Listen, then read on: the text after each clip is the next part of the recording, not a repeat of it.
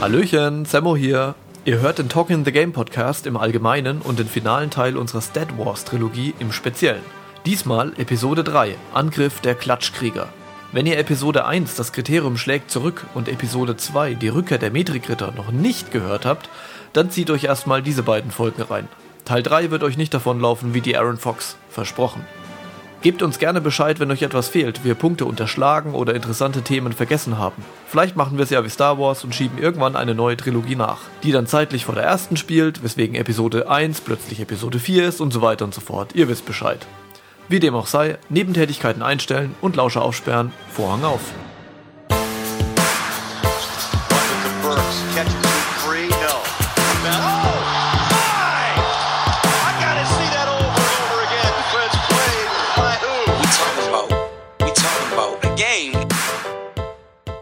Okay, cool. Dann kommen wir doch mal zum nächsten Thema und zwar, ähm, ich glaube, Don, du hattest notiert äh, einen Punkt, welche Möglichkeiten könnte uns die Zukunft bringen? Jetzt, bevor wir jetzt hier irgendwie auf irgendwelche fancy Kamerageschichten und so weiter eingehen. Dazu passt ja auch, was wünschen wir uns persönlich und zwar nicht nur bezogen auf die Messinstrumente, sondern auf den Umgang mit Stats. Also ich könnte jetzt mal vorlegen und zwar, ich habe ein paar Wünsche oder beziehungsweise ein paar paar Sachen davon gibt es vielleicht schon, aber sie gibt es zumindest jetzt mal nicht so einfach aufrufbar. Oder ich habe sie schlicht nicht gesehen, aber da könnt ihr mich ähm, definitiv berichtigen hier. Also was ich mir wünschen würde in Bezug auf Stats für die Zukunft. Also erstens endlich aussagekräftige Defensivmetriken. Ich glaube, das ist ja jetzt auch schon ausgekommen, so richtig aussagekräftig sind die meisten nicht. Und wenn dann nur auf einzelne Bereiche. Ich hätte gern, wenn schon nicht einen Einzahlwert, dann aber doch so, keine Ahnung, zwei, drei Geschichten, die man irgendwie mal kombinieren kann und dann wirklich dann auch rauskriegen kann, dass es der jeweilige Spieler ein guter Verteidiger ist. Wie auch immer das geschehen soll, keine Ahnung. Ist jetzt einfach mal ein Wunsch ins Blaue hinein. Das nächste sind Statistiken, die ich immer ganz interessant finde. Äh, der berühmte Pass vor dem Pass, der ja nicht als Assist gewertet wird, aber nichtsdestotrotz wichtig ist, weil teilweise ist es ja so, äh, ich bin irgendwie mitten im Trouble, spiele den Ball irgendwo hin, einer macht dann nur noch einen Swing Pass und dann wird abgedrückt. Der Assist geht dann natürlich auf den Spieler, der den Swing Pass gemacht hat, aber nicht auf den, der aus dem ganzen Haufen heraus sämtliche Verteidiger auf sich gebunden hat und den Ball dann rausgespielt hat. Also zum Beispiel, keine Ahnung, LeBron zieht in die Zone, wird von vier Leuten verteidigt, er wirft den Ball raus und einer wirft ihn gerade nochmal weiter, dann war das ja kein Assist von LeBron. Und da gibt es durchaus Spieler, die sowas halt öfters machen und der Wert dieser Aktionen, weiß nicht, den finde ich nicht. Oder gibt es irgendwo Pass vor dem Passstatistiken? Hockey Assists, ja, die gibt es definitiv irgendwo. Aber wo? Okay. Aber wo? Das ist, das ist jetzt die Frage. Okay, dann wünsche ich mir auf jeden Fall, dass diese Hockey Assists mit aufgenommen werden bei Basketball Reference irgendwo in den ganz normalen Tabellen mit drin. Äh, falls ihr es rausfindet, könnt ihr es ja noch nachreichen, wo es die gibt. Dann die Screen Efficiency habe ich jetzt einfach mal genannt. Also es gibt ja Screen Assists, die werden ja auch ähm, getrackt und äh, gezählt, aber ich weiß jetzt nicht, oder zumindest wüsste ich nicht, gibt es eine Screen Efficiency? Also sprich, ich stelle einen Screen, bringt der mir dann auch effektiv was für das Spiel oder nicht? Gibt es sowas? Nicht, dass ich wüsste. Weil ich meine, ich kann jetzt, ich kann mich hinstellen und ich mache jetzt mal einen schönen Screen, aber es gibt halt keinen, der dagegen läuft oder äh, halt auch äh, der Ball ist irgendwie nicht in der Nähe oder so. Das heißt, der Screen hat im, im Prinzip gar nichts gebracht. Ähm, sieht man ja oft oder wird bei manchen Spielern kritisiert, dass äh, so so ein bisschen lustlos äh, von manchen Bigs äh, so das Screen gestellt wird und dann entweder läuft der Verteidiger einfach gemütlich außen rum, weil der halt nicht effizient war oder wie auch immer. Also da hätte ich gern irgendeinen Wert, der mir sagt, das ist einer, der gute Screens stellt und einer, der zwar permanent welche stellt, aber die bringen nichts. Dann die Zeit, die ein Spieler den Ball in Händen hält, das gibt es definitiv irgendwo, aber ich kann jetzt spontan nicht sagen, wo, wo das so ist, aber ähm, vielleicht äh, fällt es ja euch ein, weil es ja auch schon interessant ist, irgendwie ist einer, äh, ist es ein Spieler, der den Ball viel bewegt oder der dafür sorgt, dass halt die, der Flow in der Offense äh, entweder reinkommt oder halt drin bleibt, oder ist es einer, der das ganze Ding runterstoppt. Und da gibt es mit Sicherheit irgendeine Minuten- oder eine Sekundenanzahl, oder irgendwie sowas. Oder wisst ihr jetzt da spontan was? Nee, nicht, nicht wirklich. Also man kann ähm, Wurfstatistiken nach Wurfuhr so ein bisschen äh, filtern. Ansonsten wäre mir da nichts bekannt, nee. Ja, weil es gibt ja zum Beispiel so Geschichten wie, ich sage jetzt mal, Churchill Genau, George Hill, den habe ich gemeint. Äh, George Hill äh, ist ja so einer, von dem immer gesagt wurde, naja, er ist zwar eigentlich irgendwie ein guter Point Guard, aber er legt halt nicht besonders viele Assists auf. Aber er ist einer, der halt dann irgendwie das Spiel beschleunigt und das Ganze dann einfach schnell weiterleitet. Gleichzeitig ist zum Beispiel Rondo wiederum einer, der ja gern ewig lang rumdribbelt äh, und dann halt dann irgendwie nochmal einen Assist spielt, damit man halt irgendwie relativ spät in der Shotclock dann einfach dann nochmal einen trifft. Ohne das jetzt bewerten zu wollen, wäre aber interessant, äh, wie viele Sekunden braucht denn der eine im Schnitt und der andere im Schnitt, um sich so ein bisschen Bild machen zu können. Dann ähm, würde ich mir wünschen, eine Zahl, die offensive Gravity irgendwie misst. Also sprich, ich äh, bin in der Offensive, bin jetzt äh, von mir aus, äh, gehen wir nochmal auf LeBron James und ich werde jetzt grundsätzlich gedoppelt oder sogar getrippelt oder die Verteidiger versuchen halt irgendwie mir meine Wege zuzustellen, was ja zwangsläufig bedeutet, dass irgendwer anderes offen ist. Ich kann jetzt natürlich irgendwie messen, wer wird wie oft gedoppelt, aber das ist es ja noch nicht mal zwangsläufig, weil natürlich ein Spieler, der zum Beispiel in die Zone zieht, wie Russell Westbrook, der bindet ja ganz anderes seine Gegenspieler als einer, wo du sagst, naja, der kommt sowieso nicht weit. Ne? Oder von mir aus, wenn ähm, Clay Thompson an der Dreierlinie rumlungert, dann muss natürlich die gegnerische Defensive viel mehr für ihn planen und sich so ein bisschen vielleicht in die Richtung orientieren oder zumindest mal sein persönlicher Defender und irgendein Help-Defender, der weiß, okay, wenn der ausgenockt ist, dann muss ich jetzt dahin. Also das heißt, er hat eine ganz andere Bindung als ein anderer Spieler. Irgendwie würde ich mir wünschen, dass man das messen kann, aber auch da weiß ich jetzt nicht unbedingt wie. Genauso ist es natürlich mit der äh, defensiven äh, Gravity. Also wenn ich jetzt ein Offensivspieler bin, äh, andersrum, ich bin ein Defensivspieler und bin ein so guter Defensivspieler, sagen wir mal Rudi Gobert oder von mir aus, äh, weil da habe ich es jetzt auch gelesen, da wurde es diskutiert, Kawhi Leonard wenn Kawhi Leonard irgendwo in der Defensive rumsteht, dann sagen viele Teams, hm, also sein Gegenspieler, der ist sowieso irgendwie abgemeldet. Das heißt, das Spiel läuft dann mehr oder weniger über die anderen vier und was ja oft gemacht wurde, weswegen teilweise Kawhi Leonard dann gar nicht so super gute Defensivwerte hatte. Der Gegenspieler von Kawhi hat sich einfach in die Ecke gestellt und dann hat sich halt Kawhi dazugestellt, um diesen zu verteidigen. Und damit hat man halt Kawhi aus der Zone und quasi aus, der, aus dem Hauptbereich der Defensive rausgezogen. Damit war er weg. Und das ist ja jetzt auch dann wieder irgendwie eine gewisse Gravity, weil er bindet halt das Ganze an sich und verändert halt dadurch dann auch wieder das Spiel. Kann man irgendwie nicht messen, fände ich aber spannend, wenn man es könnte. Und dann noch ein Wert, da haben wir heute auch schon ein bisschen drüber diskutiert, nämlich die Ausbox-Qualität und Quantität. Also es gibt ja Spieler wie zum Beispiel Steven Adams bei den äh, Oklahoma City Thunder, der eben einfach extrem gut ausboxt und dadurch halt auch den Platz schafft, damit halt zum Beispiel Russell Westbrook relativ viele Rebounds abgreifen kann. Jetzt kannst du sagen, jemand boxt sehr viel aus, weil er oft in diese Situationen kommt, aber die Frage ist natürlich auch, wie gut boxt er aus? Also zum Beispiel, wenn ich mich jetzt unter Korb stelle und box aus, dann lachen halt die anderen, laufen außen rum wahrscheinlich. Wobei ich der Meinung bin, ich mache das gar nicht so schlecht, aber das können wir mal anders diskutieren. Aber wie ist denn jetzt die Qualität von einem ausboxenden Spieler? Und das hätte ich auch gerne irgendwie gemessen. Also es gibt halt diesen Wert äh, Defensive Boxouts. Der geht ja schon in die Richtung, aber der sagt jetzt noch nicht zwingend, ob das jetzt effizient ist oder besonders viel Sinn gemacht hat, ähm, was da ausgeboxt wurde. Das sind ja erfolgreiche Boxouts wahrscheinlich, ne? Also waren die ja schon gut. Ist es so, oder? Ja. Ja. Würde, würde ich auch so sagen. Also, weil ansonsten war es kein Boxout. Wenn ich, wenn der Spieler dann den Ball geholt hat, der Gegner, dann, dann war dann, hast du kein Boxout gemacht. Hm, stimmt auch wieder. Da hatte ich einen Logikfehler drin. Na gut, dann nehme ich das zurück. Aber alle anderen Wünsche habe ich auf jeden Fall definitiv. Ich weiß nicht, habt ihr noch Sachen, die ihr ganz gerne irgendwie gemessen haben würdet, aber nicht wisst, wo ihr es findet oder halt nicht bekommt? Hm, ja, also zwei Sachen, die quasi auch jetzt auf deinen so ein bisschen aufbauen.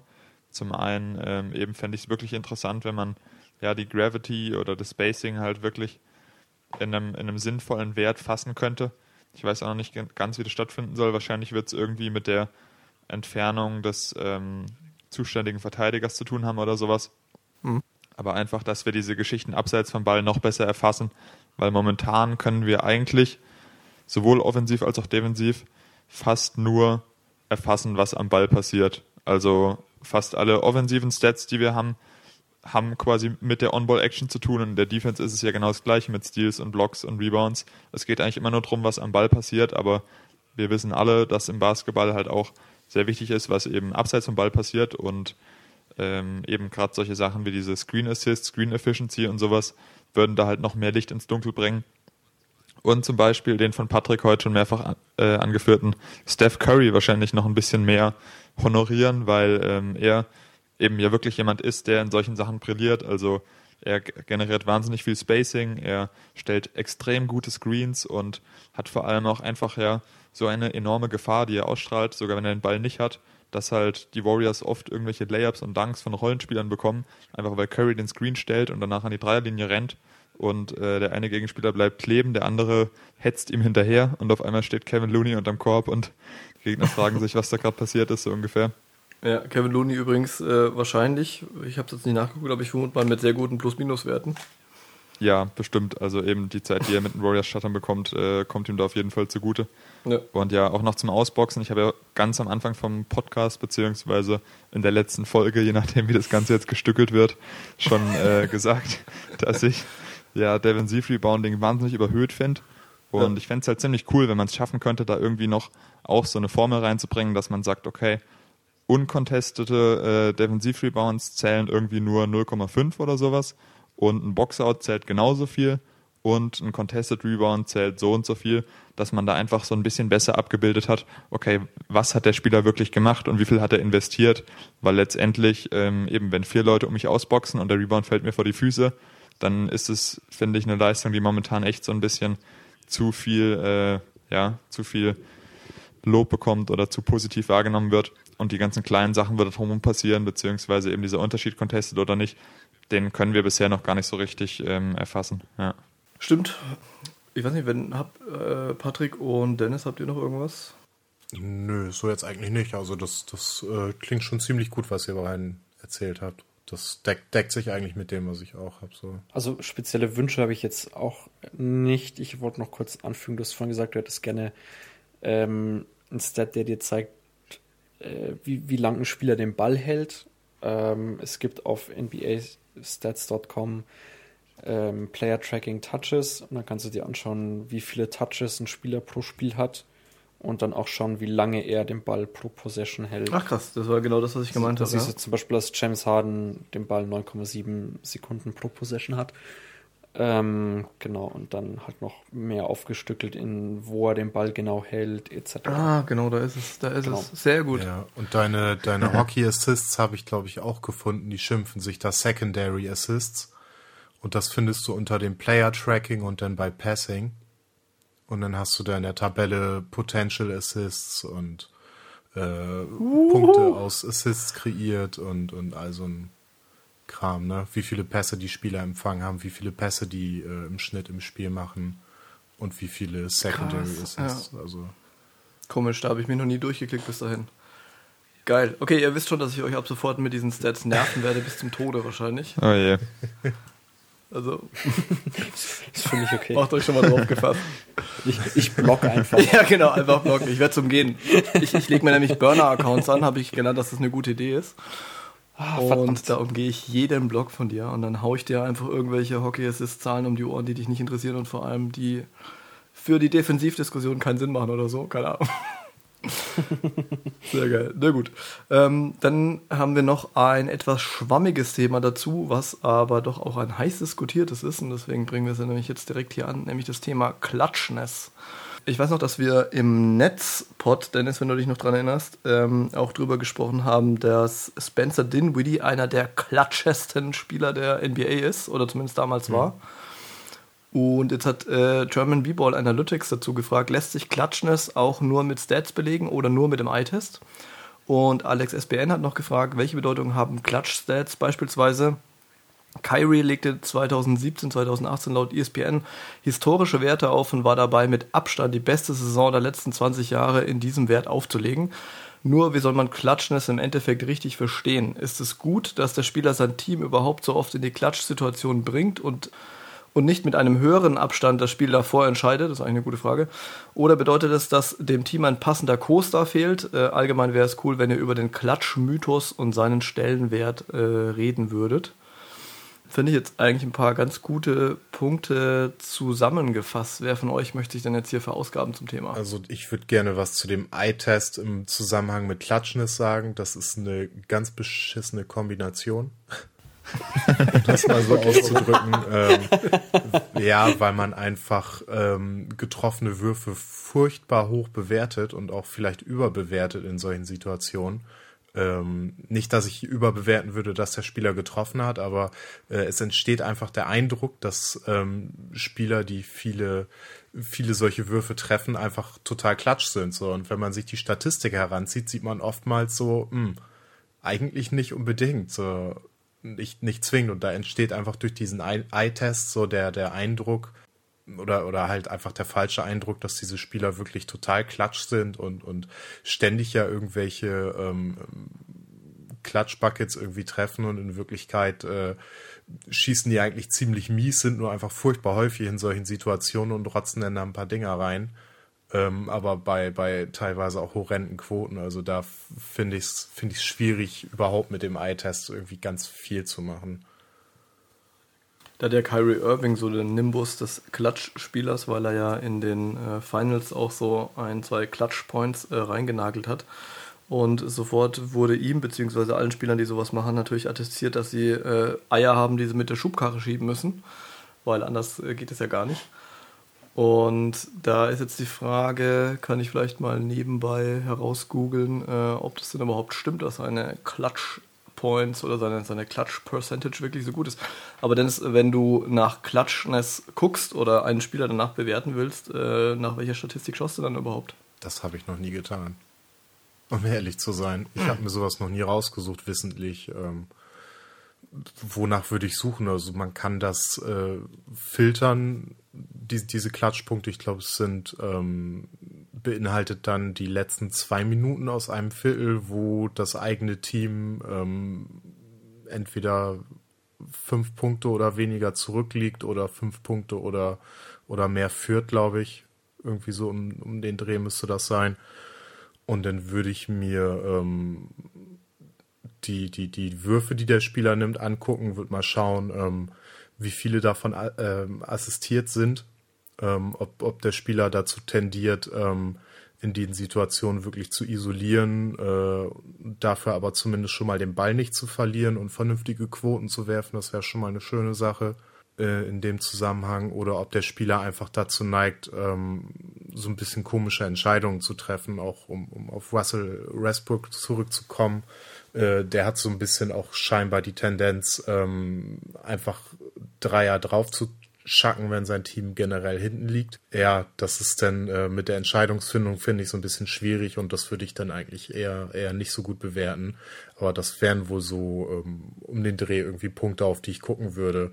Ähm, nach Game Winnern irgendwie zu gucken, ja, weiß ich nicht, finde ich, finde ich schwierig. So, ähm, es ist auch immer noch irgendwie ein, äh, ein Teamsport und äh, natürlich tragen manche Spieler da irgendwie ein bisschen mehr zu bei, aber äh, ich würde die Game Winner genauso wenig oder eigentlich, ja, genauso zu bewerten wie andere Körbe eigentlich auch nicht, ist auch schwierig, aber mh, mm, ich würde es aber auch nicht überbewerten. Gerade wie gesagt, im Zusammenhang mit dem Eye-Test sind Game Winner einfach äh, eine ganz fiese Kombination, weil man es einfach furchtbar hoch bewertet, obwohl das äh, vielleicht auch gar nicht so in dem Umfang ist.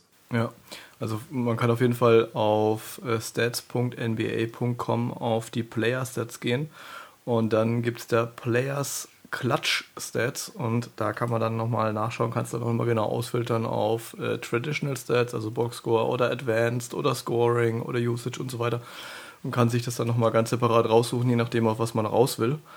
Aber es es ist halt wie gesagt so eine Sache. Also ich habe jetzt hier auch gerade nochmal nachgeguckt äh, auf die Prozentzahlen. Ich, jetzt habe ich gerade schon wieder weggeklickt. Wo war es denn? Ist ja auch egal, auf jeden Fall. Die sehen bei äh, so einigen Spielern, wo man dann normalerweise denkt, dass sie grandiose Klatschscorer werden, gar nicht so besonders gut aus.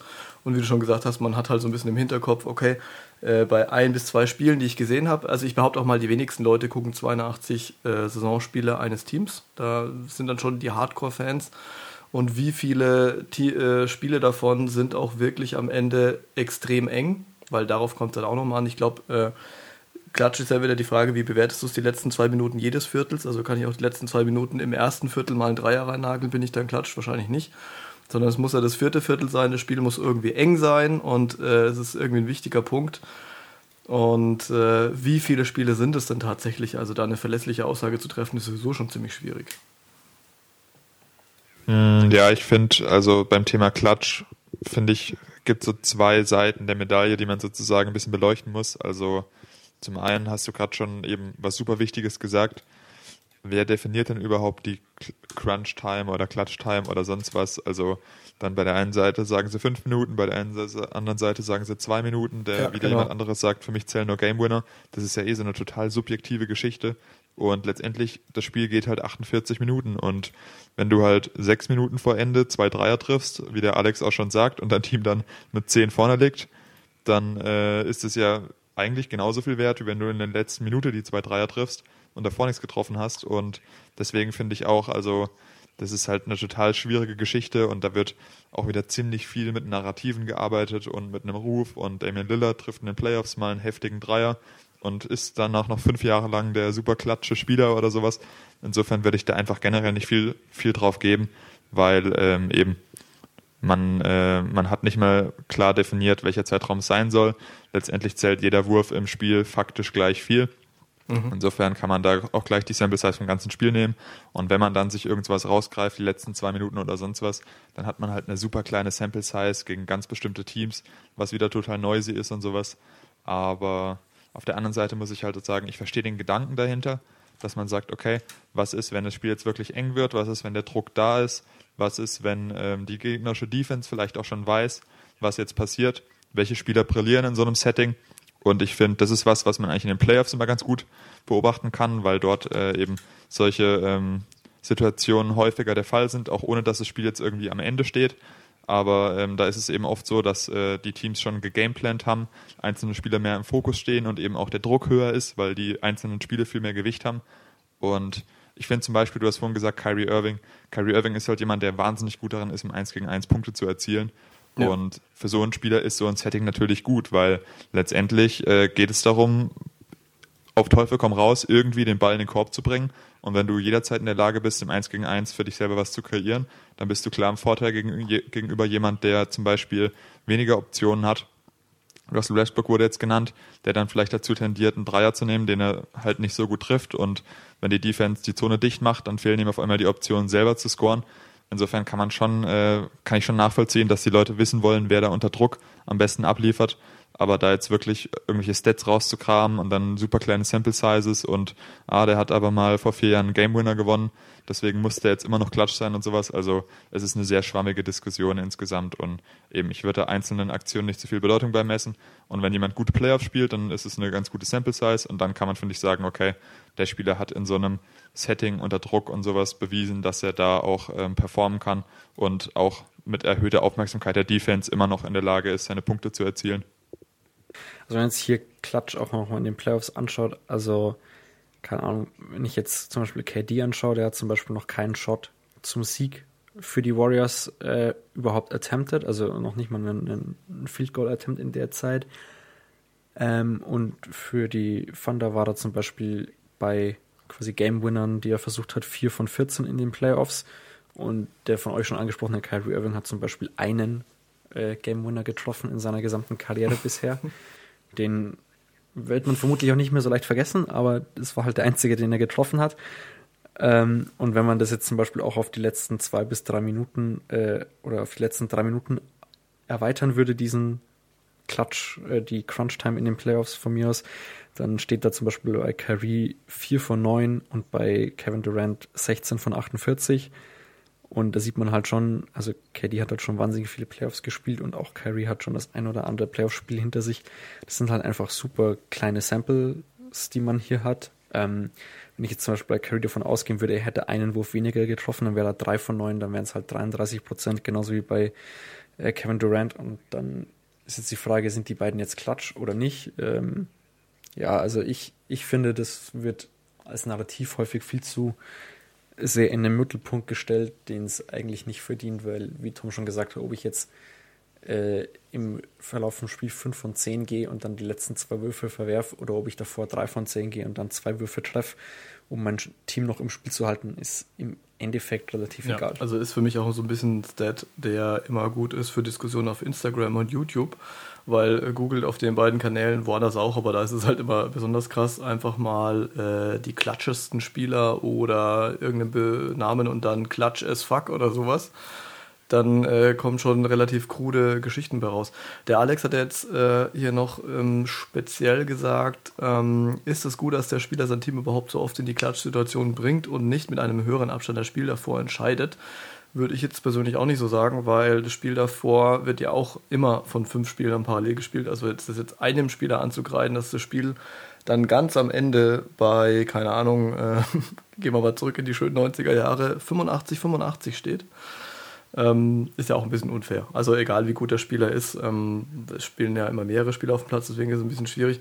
Und ob da jetzt ein Co-Star fehlt, weiß ich nicht, weil es kann ja auch, äh, keine Ahnung, die Warriors können ja auch am Ende in so eine Klatschsituation kommen, obwohl da genug Co-Stars in der Gegend herumlaufen. Also deswegen, egal wie man es dreht und wendet, für mich ist es ein bisschen schwierig. Was ich ganz interessant finde, ist, wenn man auf äh, diese Players Clutch Stats geht bei nb, äh, stats.nba.com dann kann ich nämlich auch genau da verschiedene Geschichten einstellen und da merkt man halt auch schon, also zum Beispiel Point Differential, ja, sind, äh, ist das jetzt dann überhaupt besonders klatsch, wenn ich mehr als fünf Punkte zurückliege und mir halt denken, pff, jetzt zünde ich halt nochmal drauf, werde eh nicht richtig verteidigt. Oder messe ich das nur, wenn es einen Punkt oder weniger Differenz gibt? Kann man sich schon mal fragen. Dann geht es jetzt um äh, das letzte Viertel, geht es um alle Viertel, hatten wir ja schon angesprochen. Was ist mit der Shotclock? Ist die Shotclock jetzt irgendwie noch bei 24 und drück, ich drücke jetzt mal unmotiviert ab? Oder ist die Shotclock jetzt schon in den letzten 1, 2, 3 Sekunden? Ist es wirklich der Game Winner, etc., etc.? Und das wird halt wirklich auf jeder Seite auch irgendwie anders bewertet. Also kann man jetzt für sich sehen, wie man will und kann sich dann drüber freuen, aber ich würde es jetzt äh, nicht zu hoch hängen. Gut, dann würde ich sagen, kommen wir zum Abschluss nochmal zu unserem How-to-Spieleranalyse. Ähm, wir wollten ja nochmal so ein bisschen erzählen, wie gehen wir denn eigentlich an die ganze Geschichte ran, wenn wir entweder einen Spieler oder ein Team analysieren. Da hängt jetzt natürlich auch ein bisschen davon ab, ähm, oder berichtigt mich, wenn das bei euch anders ist. Ähm, also ich mache es zum Beispiel manchmal so, entweder ich denke mir, okay, ich will mich auf was vorbereiten. Das heißt, ich fange dann an, verschiedene Geschichten zu scouten und gucke dann danach ein Spiel und gucke, ob ich das dann äh, in diesem Spiel per iTest auch wiederfinde. Oder ich mache es anders, ich gucke ein Spiel, mir fällt irgendwas auf und dann versuche ich das eben an den Stats irgendwie nachzuvollziehen, ob ich das Richtige gesehen habe. Was ja schon zwei ähm, unterschiedliche Sachen sind. Ähm, keine Ahnung, wer von euch will anfangen? Ähm, Patrick, vielleicht, wenn du Spieler scoutest, wie würdest du vorangehen? Ähm, also es kommt ganz drauf an, wie umfänglich ich das Ganze machen will. Also das letzte, was ich ähm, geschrieben habe, war zum Beispiel ähm, ein Artikel über den Marcus Cousins bei den Golden State Warriors. Und zwar habe ich den direkt nach seinem ersten Spiel für die Warriors geschrieben, habe mir da halt das Spiel angeschaut gehabt und habe mir dann gedacht, ähm, da könnte man doch mal was, was drüber schreiben, was man sich so von Cousins erhofft und wie das Ganze ausschaut. Habe mir halt dann so seine ganzen Spielsituationen angeschaut. Das waren Gott sei Dank nicht so viele, weil er nur 20 Minuten oder so hatte. Ähm, das heißt, es war relativ entspannt und habe mir da halt ähm, exemplarische Situationen rausgesucht und bin das dann daran abgegangen, habe dann auch seine Career Stats angeschaut, habe mich daran ein bisschen lang, geha lang gehangelt, was er, was ihn die letzten Jahre ausgemacht hat, was er besonders gut kann und was nicht. Da arbeite ich natürlich auch dann mit irgendwie einem gewissen Kenntnisstand, den ich schon habe, äh, auch bei anderen Spielern.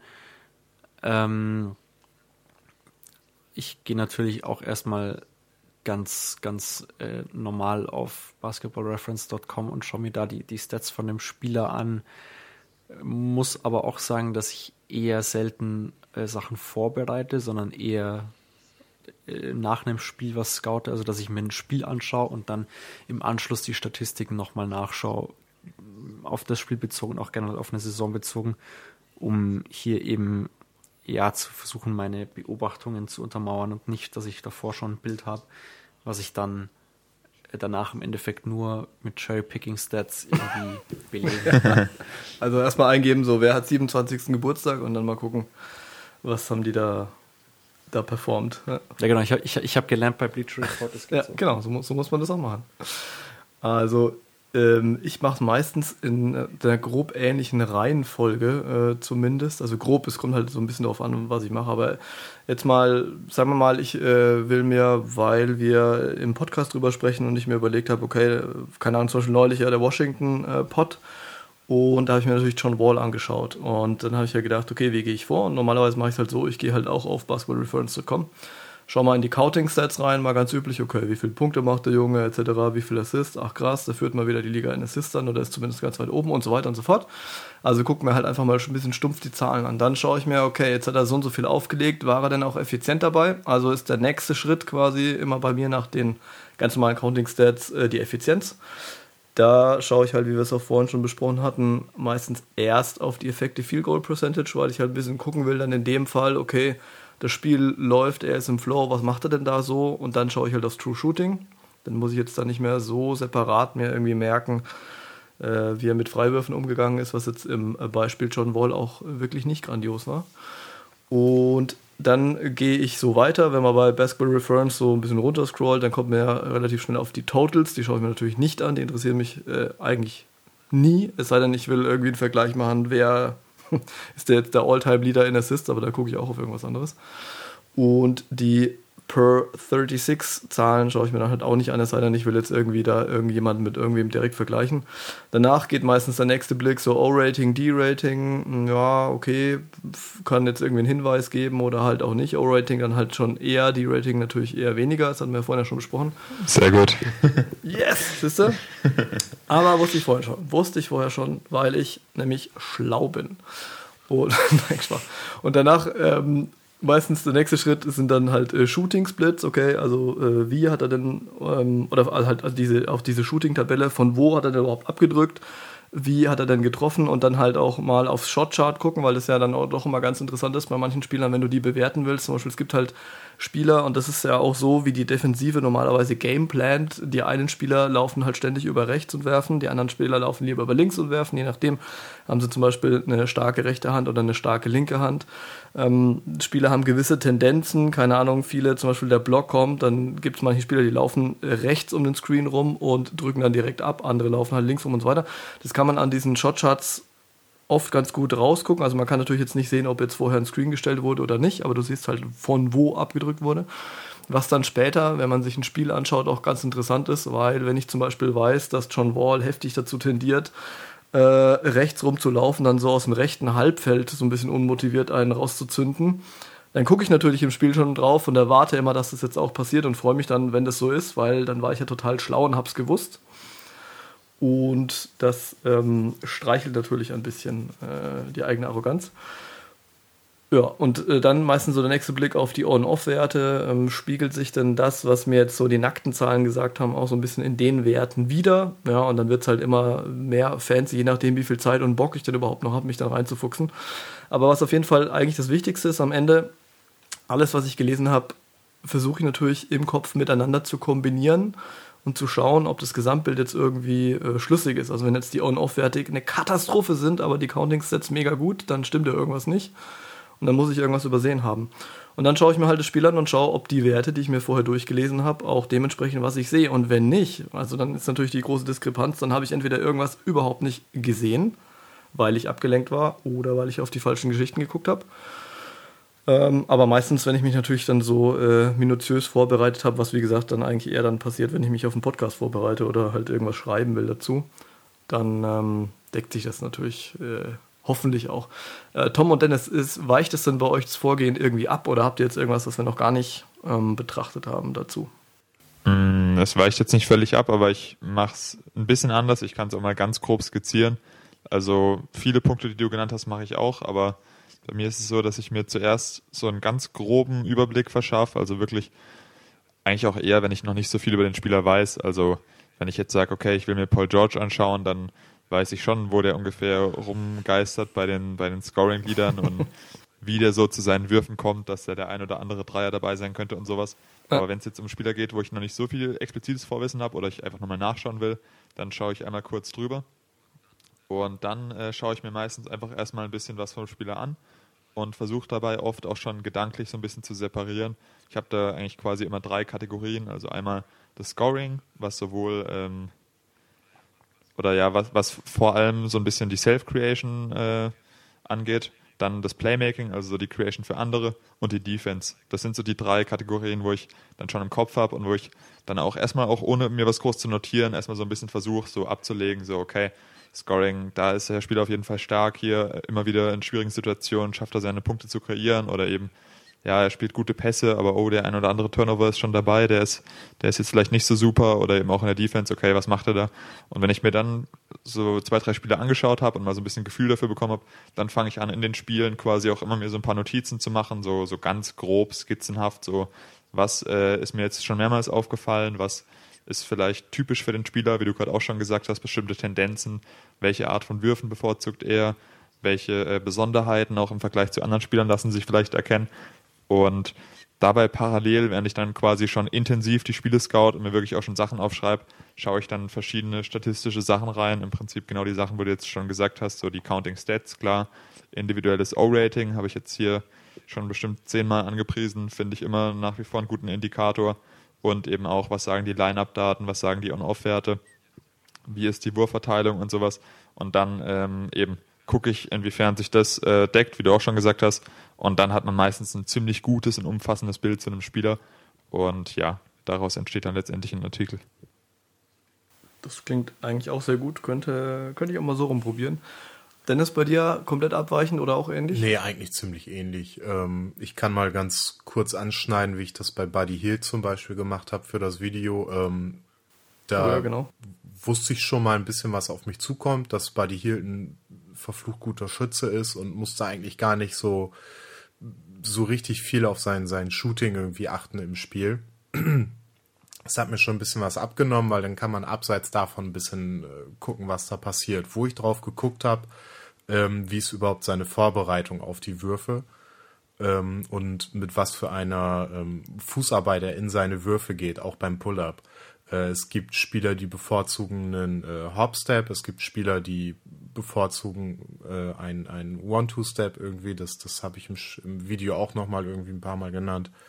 Äh, und was macht er? Ist, ist er da variabel oder hat er sich da auf äh, eine Art festgelegt? So, ähm, ich habe jetzt ein bisschen äh, Davis Bertans zum Beispiel habe ich mir angeguckt und das ist auf jeden Fall jemand, der äh, überwiegend eigentlich irgendwie in den Hopstep äh, den den Hopstep nutzt. Ähm, ist jetzt erstmal gar nicht so wichtig, ähm, aber wenn man schaut, äh, jetzt beim Pull-up zum Beispiel, dass er ähm, ein Dribbling mit der linken Hand macht, dann äh, rechts links ähm, geht mit seinen Füßen und, und den Ball quasi von der linken Seite in seine Wurfhand in die in die Shooting Pocket führt. Ähm, das ist für einen Rechtshänder eigentlich so die die angenehmste Sache, äh, mit der Offhand quasi zu dribbeln und von da aus in den Wurf zu gehen. Ähm, bei Linkshändern ist es meistens genau andersrum. Da kannst du auch ein bisschen ähm, ja an dem ganzen Wurf sehen, dass es einfach alles viel smoother ist und die die äh, Hüfte ist schon schon richtig gedreht. So äh, Hield ist auch jemand, der der seine Fußstellung zum Beispiel äh, nicht nicht nicht die Füße gerade zum Korb ausrichtet, äh, sondern tatsächlich so, wie es mittlerweile auch gelehrt wird. Äh, da irgendwie einen, auch bei Hilt müssten es, glaube ich, um die, um die 20 Grad irgendwie sein, die er seine Füße da neigt und seinen, seine Hüfte schon dreht. Dadurch ist der Arm, der Wurfarm in einer besseren Position. Und auf solche Dinge, so ganz kleine Details habe ich dann halt geachtet, was, was das angeht. Und äh, defensiv war für mich halt wichtig, so, äh, wie geht er mit seinem Matchup um und äh, wie, wie sieht das gegen verschiedene Matchups aus und wie, wie attackiert der Gegner ihn auch. Also man konnte eindeutig sehen, dass er äh, ganz gerne mal an Screens hängen bleibt und da seine Probleme hat. Und dann hatte ich das Privileg, das äh, Spiel gegen Charlotte zu sehen. Und äh, da musste er zwischendurch mal Kemba Walker verteidigen. Da war dann so für mich so ein bisschen der Test, so, okay, äh, durchschnittlicher Verteidiger oder kann er das vielleicht tatsächlich ein bisschen überdurchschnittlich gut machen? Ähm, wahrscheinlich eher ersteres. Äh, Spoiler-Alarm, er wurde so ein bisschen äh, aufgefressen von Kemba zwischendurch, was aber gar nicht gar nicht so negativ eigentlich ist, weil äh, durchschnittliche Verteidiger sehen gegen äh, solche solche Spieler eigentlich oftmals einfach furchtbar aus. Gerade wenn du auf, an, an Screens irgendwie hängen bleibst oder so. Kemba nutzt irgendwie einen Screen, geht zum Pull-up hoch und hat einfach äh, meistens dann irgendwie freie Würfe bekommen oder ist dann irgendwie zum Korb gezogen. Aber das ist jetzt keine Schande für einen ähm, Spieler, der eigentlich gar nicht primär irgendwelche Ballhändler verteidigt und ähm, einfach mehr nur so einen Test zu gucken, so wo liegt der Spieler überhaupt, so auch außerhalb seiner Komfortzone. Ähm, ja, und sonst halt äh, eigentlich ziemlich genau das, was Tom da skizziert hat.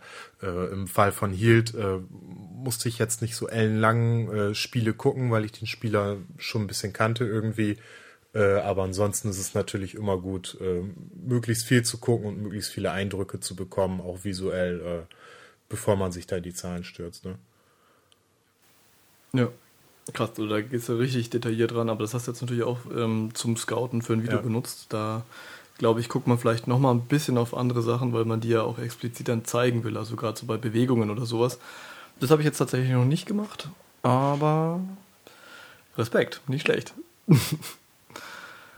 Gut, ähm, dann wären wir eigentlich damit auch durch. Dann bliebe am Schluss eigentlich nur noch mal kurz zu sagen, wo man dann jetzt am sinnvollsten seine Statistiken herkriegt, wenn man dann welche braucht. Ähm, Patrick, willst du es kurz übernehmen? Kann ich gerne machen. Ähm, also zum einen gibt es eben stats.nba.com, das haben wir jetzt schon bestimmt 25 Mal erwähnt, ähm, wo man eben alle möglichen Statistiken zu einzelnen Spielern, zu Teams findet etc. Dann basketballreference.com ähm, ist meine persönliche Go-To-Stat-Webseite, wenn ich vor allem auf ähm, Spielerebene eben ähm, auch mit allen möglichen Unterteilungen. Du kannst einzelne Seasons extra suchen, kannst spezielle Kriterien vorgeben, die du rausfiltern willst, um da eben ähm, eine gewisse Vergleichbarkeit zu schaffen, was du auch vorhin schon erwähnt hast, Samo, dass man eben auch einzelne Player Seasons miteinander vergleichen kann, von bis zu sechs Spielern etc. Den ganzen äh, Spaß eben. Dann gibt es noch cleaningtheglass.com. Ähm, das ist, soweit ich weiß, meine und Toms Go-To-Webseite, wenn es um Teamstatistiken geht, vor allem. Hm, ja. Ich glaube, bei Mhm. Dennis auch, ja, oder? ich, hab's, ich nutze das auch mittlerweile. Dank Tom. Also besonders gut für eben On-Off-Statistiken und Line-Ups von Teams, die man hier eben raussuchen kann, was bei Cleaning Glass ein großer Unterschied zu den anderen hier aufgezählten Seiten ist, äh, ist eben, dass man keine Garbage Time hat. Die wird eben rausgerechnet, weil ähm, der Seitengründer Ben Fogg eben sagt, dass ähm, Garbage Time sehr noisy ist, beziehungsweise dass da halt eben einfach Spieler auf dem Feld sind und Lineups zusammenkommen, die einfach absoluter Bullshit sind und die keinen eigentlich interessieren sollten, ähm, weil es da eben das Spiel schon entschieden ist. Dann haben wir hier noch backpicks.com, das ist die Seite von Ben Taylor. Da hat er eben zum einen sein, seine ganzen Stats und zum anderen seine sehr empfehlenswerte äh, Top 40, die er da mal gemacht hat, also die Top 40 All-Time Basketballspieler, die er da aufgelistet hat, ist, ähm, ich glaube, für jeden NBA-Fan, auch für jemanden, der schon mal zuvor, äh, also in den 90ern oder 80ern geschaut hat, vielleicht empfehlenswert. Ähm, also wirklich, wirklich ausführliche Spielerporträts mit allen möglichen Scouting-Arbeit, die da reingeflossen ist. Ich will nicht wissen, wie lange er an einem so einem äh, Artikel saß und das dann ganze 40 Mal zu machen. Also Chapeau. Ja, krass, ich bin gerade mal Ähm. draufgegangen, das ist schon heftig. Wahnsinn. Also, also ich habe vielleicht fünf oder sechs von diesen Artikeln gelesen und alle 40 zu lesen, da das wäre jetzt nichts für mich, aber wen es interessiert, ich glaube, da kann man äh, Wochen damit verbringen. Und vielleicht nochmal dazu sagen, ich bin jetzt zum Beispiel mal auf die Nummer 1 Kareem Abdul-Jabbar gegangen und dann äh, ist natürlich äh, sein Scouting-Report, der endlos geht. Und zu so ziemlich jeder Aussage ist dann nochmal ein Video verlinkt, wo du genau das, was er da halt sagt, in ein, zwei, drei, sogar vier Videos äh, dann direkt nochmal nachgucken kannst. Kannst weiterlesen, wieder nachgucken, nachgucken, nachgucken, nachgucken. Geht's ewig so zu, ewig lang Statistiken, Kommentare etc. bla bla. Wow, okay. Ja, genau. Also wie gesagt, wirklich sehr zu empfehlen. Dann haben wir noch impredictable.com.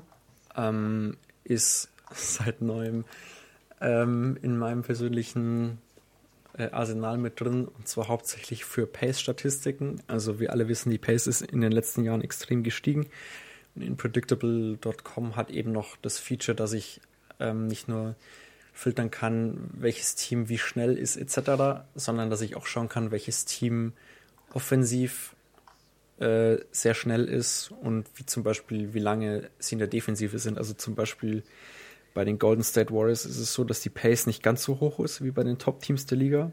Aber wenn ich mir zum Beispiel die offensive Pace anschaue, dann sehe ich, dass die Warriors da immer noch ähm, bei den ganzen Top-Teams mit dabei, also bei den äh, bestplatzierten Teams da dabei sind, weil sie eben in der Offensive wahnsinnig schnell sind, aber eben doch viel Zeit in der Defensive verbrauchen, äh, verbringen, weil sie ein, ein sehr gutes Defensivteam sind, was eben ähm, die gegnerischen Teams dazu zwingt, viel Zeit in der Defense zu verbringen.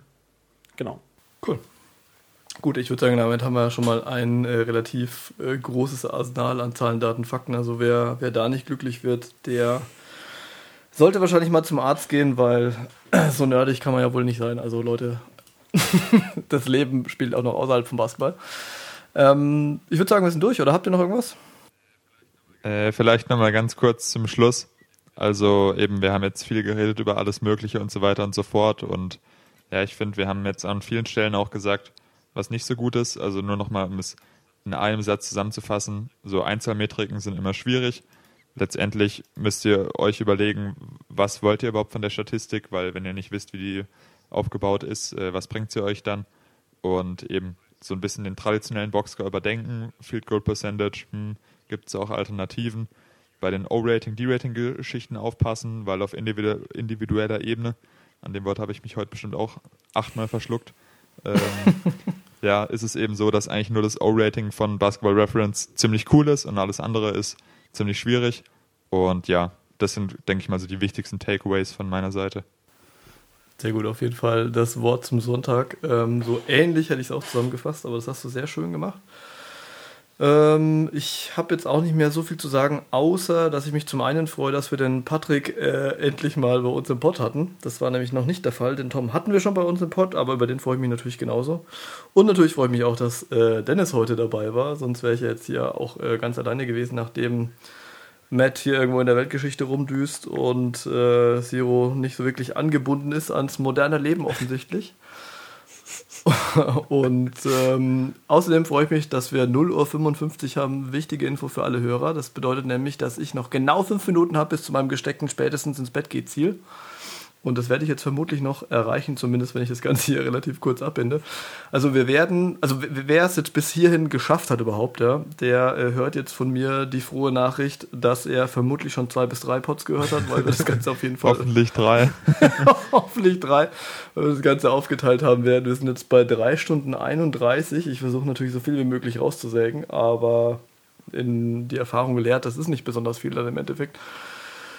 Deswegen haben wir wahrscheinlich eine ganze Statistik-Pod-Serie aufgestellt und sind damit auf jeden Fall Vorreiter, würde ich schon fast mal sagen. Ähm, also vielen Dank, dass ihr dabei wart. Fand ich, fand ich klasse, was ihr alles mit eingebracht habt. Hat auch ziemlich viel Spaß gemacht, das Ganze vorzubereiten. Also unser Notizzettel, den wir online angelegt haben, der war schon ausführlich ohne Ende. Und ich sehe gerade, wir haben noch ein paar hervorragende URLs mit hinzugefügt, aber ich glaube, die werde ich jetzt nicht vorlesen. Genau, bleibt mir eigentlich noch zu sagen, A, ich freue mich auf den nächsten Pod, egal worum es geht. Und B, gute Nacht, Jungs. Und auch natürlich an unseren Hörern. Schlaft gut, beziehungsweise macht, was ihr wollt. Ich schlafe jetzt auf jeden Fall. Macht's gut und ciao. Ciao. Ciao. Servus.